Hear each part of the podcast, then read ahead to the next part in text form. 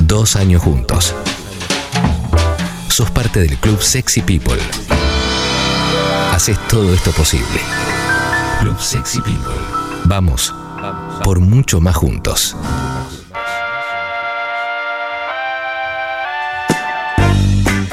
11.07 de la mañana. Eh, recién te decía, primera vez en el programa de la persona que va a hablar con nosotros ahora, que ya lo veo conectado ahí eh, al Zoom. Metió buen plano, además, eh, como digo, esto no, no es la primera vez que estás haciendo esto, claramente, pues te, estás bien, bien encuadrado y todo. Estoy re contento de poder hablar con vos. Estoy hablando y presento a Coco Silly en Sexy People. Hola Coco, buen día. Oh, hola chicos, ¿cómo andan? ¿Bien? Bien, Buen vos. día. Hola Coco.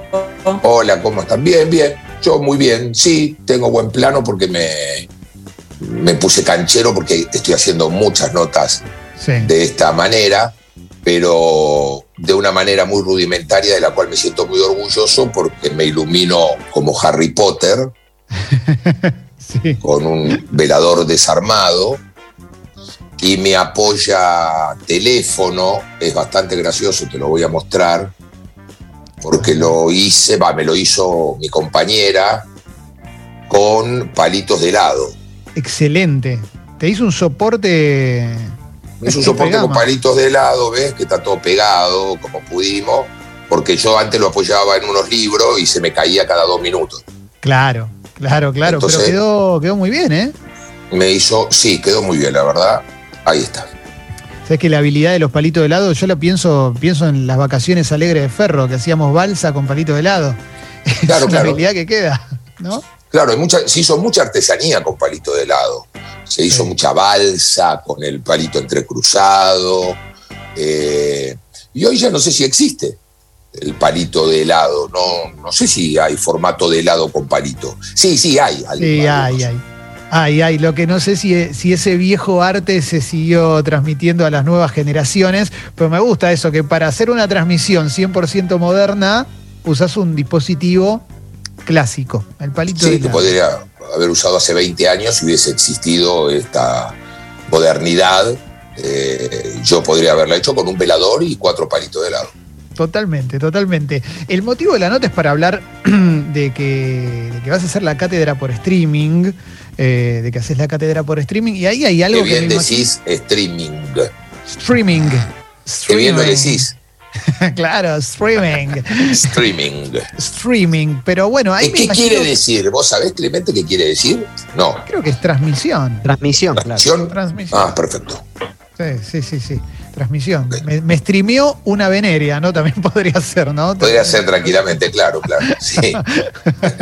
Eh, Coco, ¿te tuviste que reinventar un poco para, pa- para trasladar la cátedra a, a un formato en el cual no tenés a la gente, a la gente al lado? Más que reinventar, me tuve que mamar, porque la primera vez que hice streaming, yo fui el primer actor que hizo streaming. Sí. Eh, el primer fin de semana que se hizo streaming hubo dos, nada más. Era Pilar Sordo desde Chile Sí. el viernes y yo el sábado. Esto fue una idea no mía, sino de, porque yo ni conocía la palabra, por supuesto, sino de PlateaNet. Estaban cerrando la empresa porque es una, una vendedora de tickets de teatro, se habían cerrado todos los teatros, estaban cerrando la empresa, quedaron cuatro o cinco, y Sí. uno de ellos, Andy, que creo que es el CEO, se dice, o el gerente, qué sé yo, dijo, che, ¿por qué no probamos esto del streaming? Y necesitaban a- algún monologuista porque no había protocolo para que pudiera haber actores. Tenía que ser alguien que estuviera solo y en su casa. Era Sí. la única manera.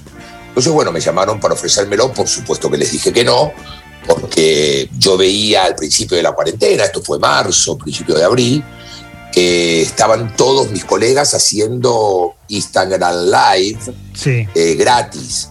Entonces yo decía, ¿quién va a pagar una entrada para verme a mí en un dispositivo electrónico si están todos los muchachos haciendo humor gratis, Claro. canjeando por un pack de huevos o por lo que fuera, ¿no?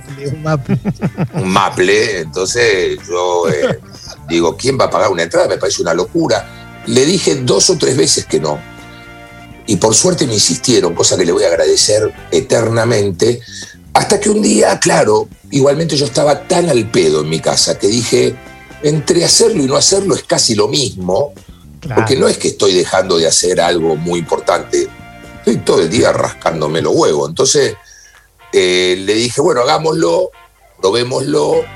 Eh, y la primera experiencia fue espantosa porque fue mi hijo con, un, con el teléfono en la mano y yo haciendo el show de una hora y veinte solo frente al teléfono, en vivo, y vestido como me vestía para el teatro. O sea, yo me puse la ropa para el teatro, o sea, me puse hasta los zapatos, que tengo unos zapatos que me compré en Las Vegas, hiper brillantes, que nunca se vieron, ¿no? Porque el plano de mi hijo era de la cintura casi para arriba, como podía. Entonces, bueno, realmente me tuve que mamar. Me tomé tres whiskies antes de empezar porque yo no tenía idea qué iba a pasar, no sabía si iba a durar 20 minutos, si iba a durar una hora, si me iba a desmayar, si me, porque no había respuesta de nada, ¿entendés? Yo era yo solo hablando con un teléfono y mi hijo con una cara de ojete porque ya el show lo había visto 150 veces, claro. no tenía la más puta idea de, de qué era. Lo único que nos estimuló fue que nosotros, yo le había puesto a la gente plateana, le dije, bueno, mira, hagamos una cosa, por lo menos que haya 100 entradas vendidas, 150 entradas vendidas, son bastante económicas las entradas. Digo, porque si me las haces hacer para 20 personas, una hora y media, hablando solo como un pelotudo, a un teléfono, y voy a ganar 2.300 pesos, eh, me voy a agarrar una calentura importante, no por el, el dinero, sino por, porque realmente era fea la experiencia. Claro, claro vendimos 980 eh, tickets. Entonces, bueno, ese fue un estímulo que voy a decir, bueno, qué sé yo. Sí, lo hicimos, lo hicimos, salió muy bien y pusimos otra fecha a los, a los 20 días, vendimos el doble, 1800. Y así fuimos creciendo hasta el, este es el sexto, hasta que en el quinto eh, vendimos 5.700 entradas y se cayó la página. Excelente. Eso fue increíble. Bueno, el, vivo de Babi Echecopar le echó la culpa a Cristina, que yo a él también se le cayó la página. Yo, como un boludo, tendría que haberle echado la culpa a alguien para hacer un poco de prensa. Claro. No, no dije nada. Ya estaba tan borracho que. no, se me ocurrió echarle la culpa a nadie, ¿viste? O sea, eh, yo te, encima me decían, salí cada 10 minutos a avisar que colapsada la página porque ellos le estaban enviando mails a los 5.700 tipos para que se pasen a otra página. O sea, empezamos una hora y media tarde. Así que, bueno, pero la hicimos porque yo lo llamé también al, CEO de Plateanet. Le dije, o la hacemos o te voy a buscar a tu casa. te pego un tiro en la rodilla porque hay 5.700 entradas vendidas. Así que como pudo, pobre Andy, divino, hoy tenemos una relación casi de amistad y, no lo conozco personalmente, mira qué loco, ¿no? Sí, eh, la verdad que la gente de Plateanet brillante, en una hora y veinte le mandaron 5.700 mails a cada uno de la gente para que se pasen a, otra página. Y bueno, ahí me autotitulé el rey del streaming, me lo puse yo porque nadie me lo ponía. Eh, y, y ahora estoy haciendo el, sexto, que va a ser el 3 de, octubre, también por PlateaNet, a las 22 horas.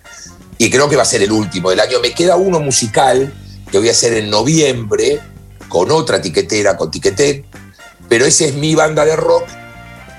Y yo hago humor, cuento anécdotas, sobre todo, que a la gente le gusta mucho cuando yo cuento anécdotas.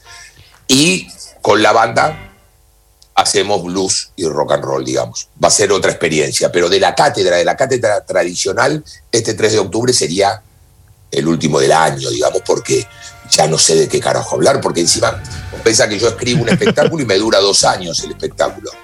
Ya tuve que escribir cinco, o sea, me, está dando una mano Pedro Saborido, que me salvó la vida, y, y Charlie Nieto, que es mi director, entre los tres.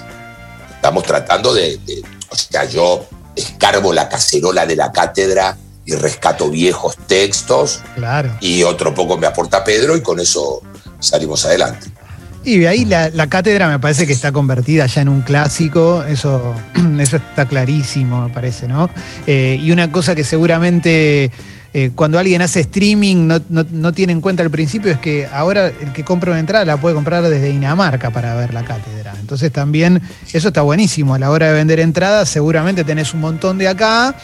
Pero de repente hay un chabón en Tailandia que quiere ver la cátedra. Sí, sí, es importante que sea algún tipo que maneje el idioma español, porque si la va a comprar un tailandés no, hay un argentino un allá, noruego, oriundo de, Tailandia o de Noruega, la va a pasar como el orto, porque no va a entender nada. Pero sí, es verdad, las comunidades en Estados Unidos o en España. En España me pasa que muchos amigos tengo el problema de la diferencia horaria con España, no con Estados Unidos, ¿viste? No con algunas partes de Estados Unidos que son una hora.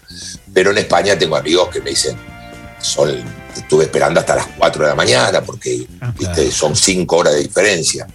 Pero sí, hay mucha gente que te ve afuera, mucha gente del interior. Yo he viajado un poco al interior porque como me ha ido muy bien en el conurbano, yo soy netamente conurbano, soy hiper segundo y tercer cordón. Yo me la pasé recorriendo todos los teatros, o sea, yo hice los teatros de Banfield, de La Plata, de Valentina Alcina, 10, 15 veces cada uno. Pero no viajaba al interior, porque como me iba bien acá, y esta oportunidad está buena porque ahora sí, mucha gente Tierra del Fuego, que nunca fui, qué sé yo, Jujuy, San Juan, que he ido muy pocas veces, aprovechan y, los tipos con una entradita bastante barata lo ven 4 o 5 en la casa, que eso también me parece que en este momento de crisis a mí me hace bien al alma, realmente. A mí me gusta mucho perder guita en ese sentido, pero me da una satisfacción enorme saber que con una entrada, eh, qué sé yo, tres o cuatro personas pueden ver el show, digamos, ¿no? Entonces ahí se amortiza de una manera terrible para la gente, ¿no? Yo no sé si tengo que decir esto, pero si recién prendés la radio, es Cocosili, ¿eh? la, voz es muy reconocible, ¿eh? está hablando con nosotros. Ahí vi que Jesse había levantado la mano para preguntas, Leo también, eh, y después yo obviamente también tengo varias, ¿eh? hay, hay, muchas cosas para hablar con Coco. Y a ver, vamos Jesse, vos primero. Hola Coco, ¿cómo andás? ¿Todo bien? Hola, hola Jesse, ¿cómo te va?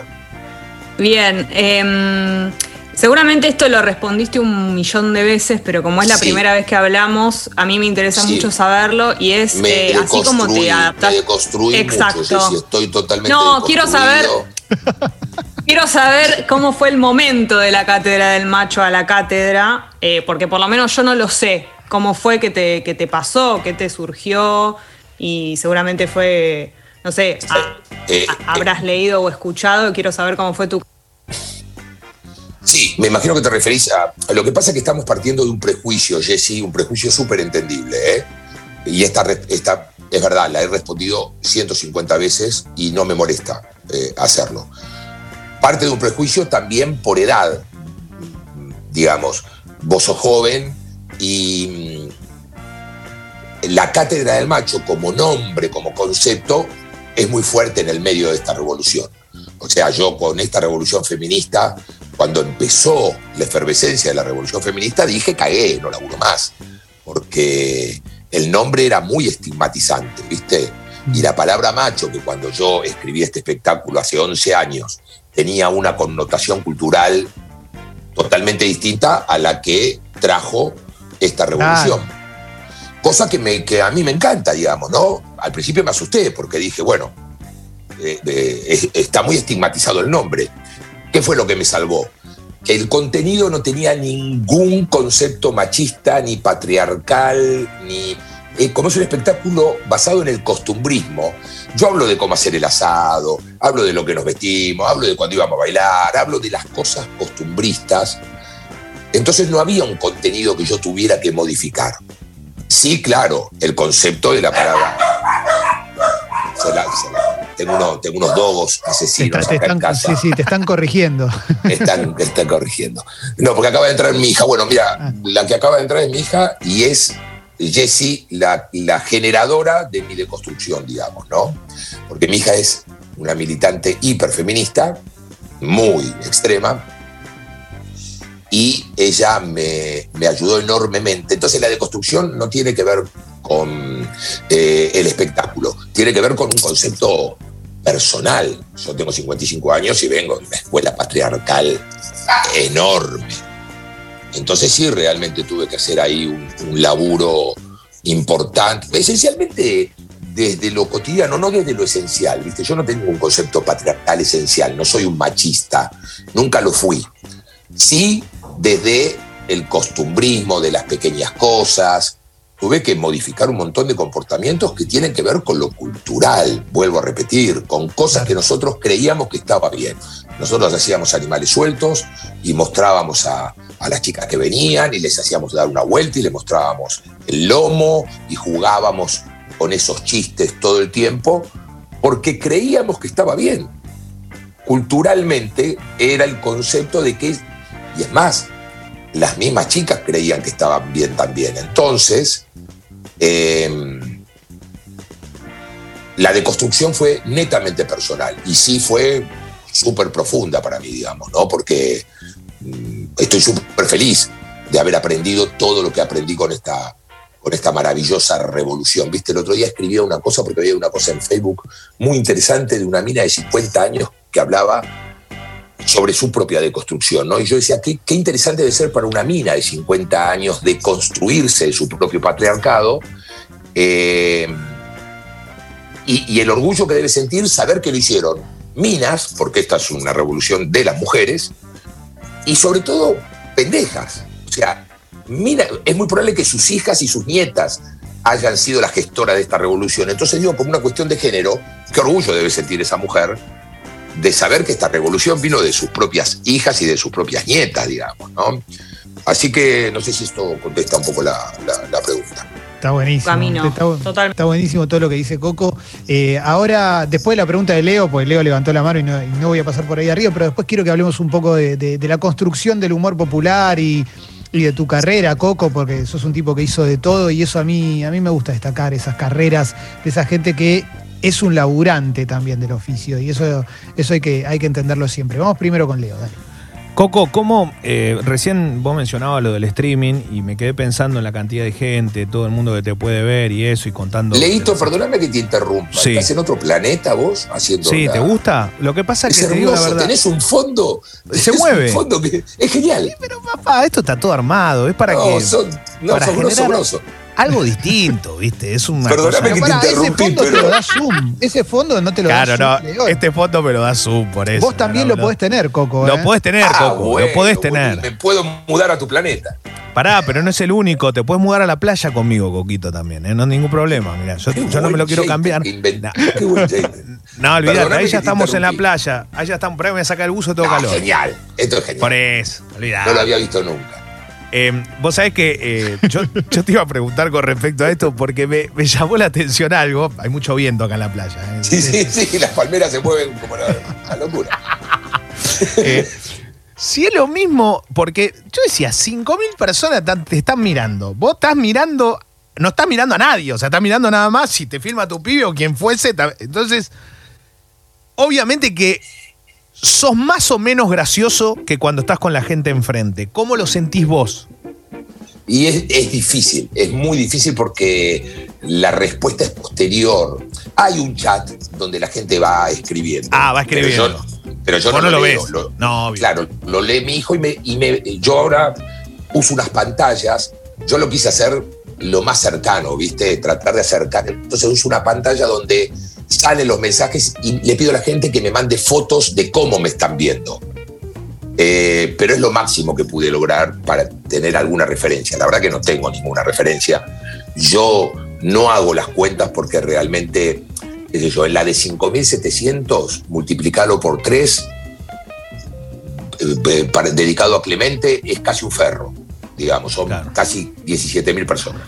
Sí. Si vos pensás en eso, realmente decís, bueno, ¿qué, es, qué sé yo? ¿viste? Yo tuve la oportunidad de vivir una experiencia con la cátedra que fue cuando hice el Luna Park. Yo fui el único actor que hizo un unipersonal en el Luna Park y la verdad que, bueno, eran 5.000 personas, era conmovedor ver eso, yo nunca lo había visto, tremendo, pero bueno, tenía la respuesta ahí de la gente. Acá no la tengo. Yo, vuelvo, mira, yo como una cosa instintiva e intuitiva también, dije, las únicas condiciones que le voy a poner es hacerlo en vivo para respetar la ceremonia del teatro. No me gusta grabarlo y que salga después. Yo quiero estar ahí con la gente como si estuviera en el límite de la casa de la gente. Y me empincho y me armo como si estuviera en el teatro, no hago la, la, del moderno, ¿viste? Eh, no, yo me pongo mi saquito que me compré, mi camisita, mi zapatito, que no se ven casi nunca, mi pantalón, eh, me armo la, la, cosita como me la armo en el teatro. Trato de que la ceremonia del teatro sea lo más parecido posible. Ahora, ¿qué está pasando en la casa de la gente? No tengo la más puta idea. Sobre todo al principio. Ahora un poco sí, porque como leo las respuestas y qué sé yo, viste, sé que no es la explosión del teatro, porque también hay una cosa en el teatro de contagio. La gente se retroalimenta en la risa, viste, en el teatro suele pasar eso. Entonces, que, en la casa no, viste, porque son cuatro y a veces hasta no se ríen a carcajada. Pero sí sé que la pasan bien. La respuesta que yo he tenido por la, por la venta de entradas y por los comentarios es que dicen, bueno, la verdad, un sábado a la noche comprarme una pizza, unas empanadas y verlo al gordo me, me, saca de esta cuarentena y me la paso bien, ¿viste? Y, eso sí me da mucha alegría.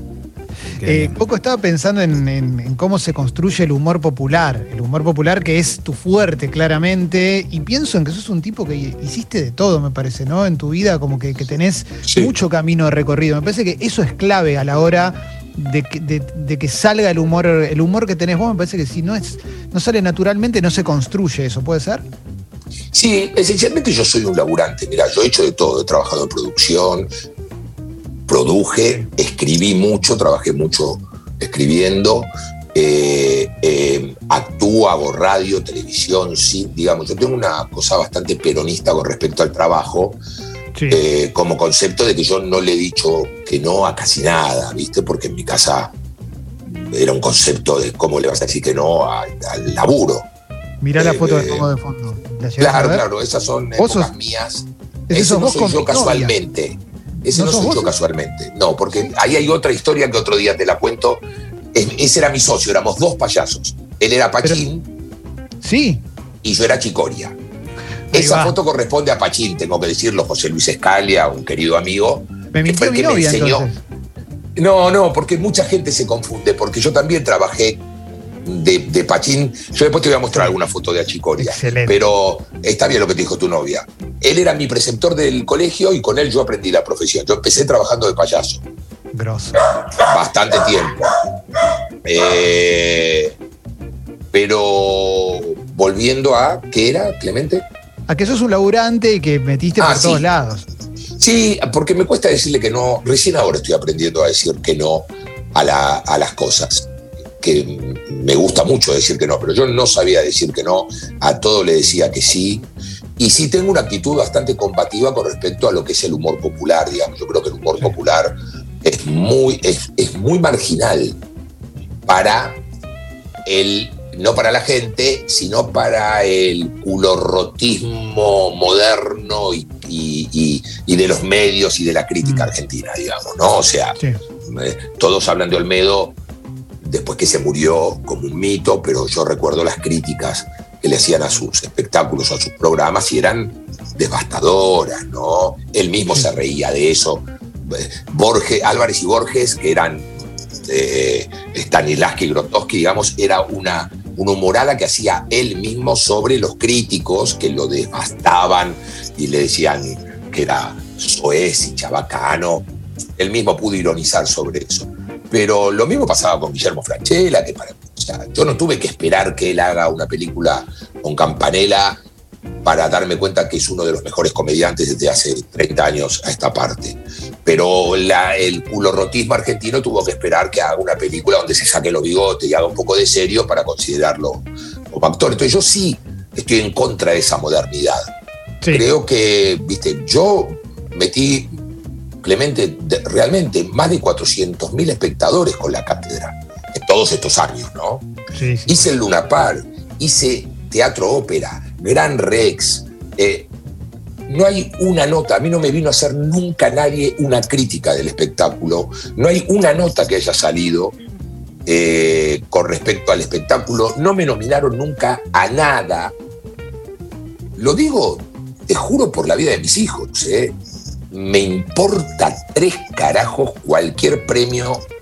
Yo le he dado con un caño a los Martín Fierro, a los premios ACE, los he masacrado porque gracias a Dios ya los tengo. Entonces, hasta ese veneno se tienen que comer conmigo, porque si me quieren castigar por las barbaridades que les he dicho, cagaron porque yo ya los, tengo, para trabar las puertas. Se me golpean las puertas, entonces pongo los ácidos, los Martín Fierro para trabar, o para que jueguen los perros. Eh, Pero Coco, pará, te, freno, te freno ahí un segundo con el humor popular. Viste que está el que queda bien decir que te gusta y el que no queda bien decir que te gusta, ¿no? Que vendría a ser el humor popular. Pero en definitiva, ¿no tenés la sensación de que muchos de los que dicen, no, la verdad, a mí me parece. Me parece eso es, me parece chabacano. Después se cagan de risa, quizás no lo dicen. Bueno, me- me- digamos, fue el fenómeno de Crónica en alguna época, ¿te acordás? Sí, sí, sí. Todos claro. decían, no, yo no miro Crónica, no vi, y miraban desesperados los, los momentos más bizarros y maravillosos de... de- yo recuerdo, la, ayer recordaba con alguien la primera vez que yo vi a Zulma Lobato en Crónica, yo creí morir de la maravilla, porque a mí es algo que realmente me, me dejó pasmado, quería que siga, quería saber quién era. Mm, Toda esa época de Anabel Ascar, pero nadie decía que lo miraba, ¿viste? Hay Claro, una sí. cosa, más que con los soez, con lo grasa, ¿viste? Sí, yo sí, para, para el mundillo intelectual soy grasa Sí, para la gente soy un primo, un amigo. Yo no soy un gran humorista. Lo que yo he generado con la gente es empatía. La gente empatiza mucho conmigo. Porque soy franco, porque digo lo que pienso. Eso, y la verdad que si me das a elegir entre la gente y los cinco boludos modernos y las redes y toda esa bosta, por supuesto que yo me quedo con la gente, no tengas duda. Y sí, obvio, obvio, obvio. Eso está, está clarísimo, es tu público. Y también está bien que vos sabés cuál es tu público. Y es un público que es grande, no es que son eso, cuatro personas que toman una posición. ¿no? Es gente que, que no, no necesita tomar una posición, es que es gente que se divierte y lo disfruta. Coco, eh, ya para ir cerrando, pero a mí me gusta cuando te escucho hablar sobre, sobre actualidad, sobre el país. También porque siento que sos un, sos un chabón que, que también no tenés mucha vuelta. Y, y me gustaría preguntarte cómo, es muy amplio, ¿eh? Eh, obvio, pero bueno, ¿cómo, cómo nos ves eh, com- como, argentinos esta- en esta situación en la que estamos atravesando ahora? Primero que tenemos un problema global, pero que logramos también argentinizarlo, engrietarlo y, y- y con, con tanta discusión y, y bueno, eh, cómo, lo Sí. comunicamos y demás, ¿no? Voy a tratar de ser lo más sintético que pueda, digamos. Hay una cosa global que está pasando en general con esto de la pandemia y la cuarentena, que bueno, nada, qué sé yo. Podemos hablar hasta de los ovnis, ¿no? Que nos van a venir a buscar y nos van a sacar de este planeta. Podemos hablar de cien, todas las teorías conspirativas. Sí. Pero bueno, al pedo. Hablemos de, eh, cómo estas cosas globales pasan por el tamiz de la Argentina y se transforman en surrealistas, así digamos, Sí. ¿no? Entonces, bueno, yo veo el país en una crisis tremenda, tremenda, producto de muchos años. Eh, y encima tamizada con el, el tema de la pandemia. Entonces, yo el otro día hablaba con Alberto, le hice una nota el viernes pasado en el programa y, y yo tengo buena relación con él, me llamó cuando tuve COVID, bueno, nada, ¿viste? Eh, y yo pensaba en él, decía, un tipo que ha soñado toda la vida ser presidente porque es un político de raza, estar de acuerdo con él o no, pero es un Mm. político de raza, digamos, ¿no? Eh, el tipo soñó toda la vida con ser presidente y le cae esta maldición, o sea, tenés que estar salado para que justo cuando llegas a lo máximo, a tu ambición, viste, como que yo vaya a laburar al Colón y ese día se caiga al techo, decir, loco, qué sal. Entonces, me imagino que el tipo ni siquiera está gobernando. Siento yo que el tipo está administrando una catástrofe, como puede. ¿Entendés? Comprando respiradores, armando un sistema de salud que estaba totalmente destruido y el- al mismo tiempo tirándole unos mangos a los de, a los de la deuda y diciéndole, sí, ya vamos, de aguanta que se- me- me- estoy con un, quilombo, un respirador, sí, ¿cuánto es? ¿200? Bueno, to- toma 15, ahora después charlamos.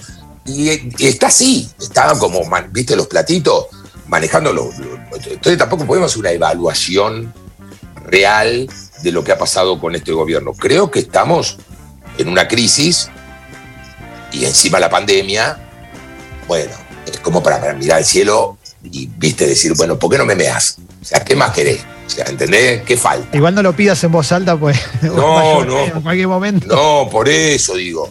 No, es muy difícil hacer una evaluación. Lo mismo pasaría con otro gobierno, quiero decir, ¿eh? O sea, ¿cómo evaluás a otro gobierno? No es que sea Alberto solo, a quien fuera. ¿Cómo lo evaluarías? No se puede evaluar en el medio de, de esta pandemia. El tipo está tratando de que no se le muera la gente y por ahora lo está logrando. Mucha gente está de acuerdo, mucha gente no está de acuerdo. Al principio estaban mucho más de acuerdo, ahora están menos de acuerdo porque ya tienen los huevos llenos y quieren salir y no tienen un mango y los restaurantes el tipo dice basta. ¿Entendés? Bueno, dame el COVID, pero déjame laburar, o sea. Eh, es bastante, por eso el- este espectáculo que yo voy a hacer el 3 de octubre, cuando lo hablábamos un poco con Pedro y con Charlie, decíamos, hagamos el, el show de la post-pandemia. O sea, eh, ya está, vamos a hablar de lo que nos va a pasar después. Por- hasta como una cosa de, de contagiar a la gente un poco del optimismo. O sea, ¿cómo, Claro. ¿cómo va a ser el mundo después de la pandemia? O sea, ya viene la vacuna, ¿viste? Si no la hace Johnson y Johnson, o no la hace la Universidad de Harvard, la voy a hacer yo. Se, lo prometo, la voy a hacer yo en mi casa, eh, en el baño, que tengo alcohol, mertiolate y no sé qué cosa, voy a mezclar cuatro o cinco cosas y yo voy a hacer la vacuna. Porque ya tengo los huevos llenos de que no la, no la hagan, ¿viste? Pero como una cosa no voluntari- vo- voluntarista, sino de tirar una buena, que el show sea un poco bueno, porque en algún momento esto va a terminar. Y cuando esto termine, vamos a vivir una nueva realidad, que vamos a tener que convivir un poco todavía con el virus este. Entonces, me es muy difícil hacer un análisis, ¿viste? Me, me- me cuesta. Y no le tengo miedo a nada, Clemente. O sea, no es que no lo hago para esquivar el bulto, porque el que me conoce sabe que yo me he metido en unos quilombos importantes y que he pagado por ellos también, ¿no? Siempre es mucho más fácil para cualquiera de nosotros decir, soy apolítico, no me interesa, no creo, no sé nada, la verdad que es mucho más fácil. Yo no, me- no podría convivir conmigo mismo. Sí, sí, sí, no en esa actitud. Y pagué lo que tuve que pagar por haber tomado posiciones eh, políticas.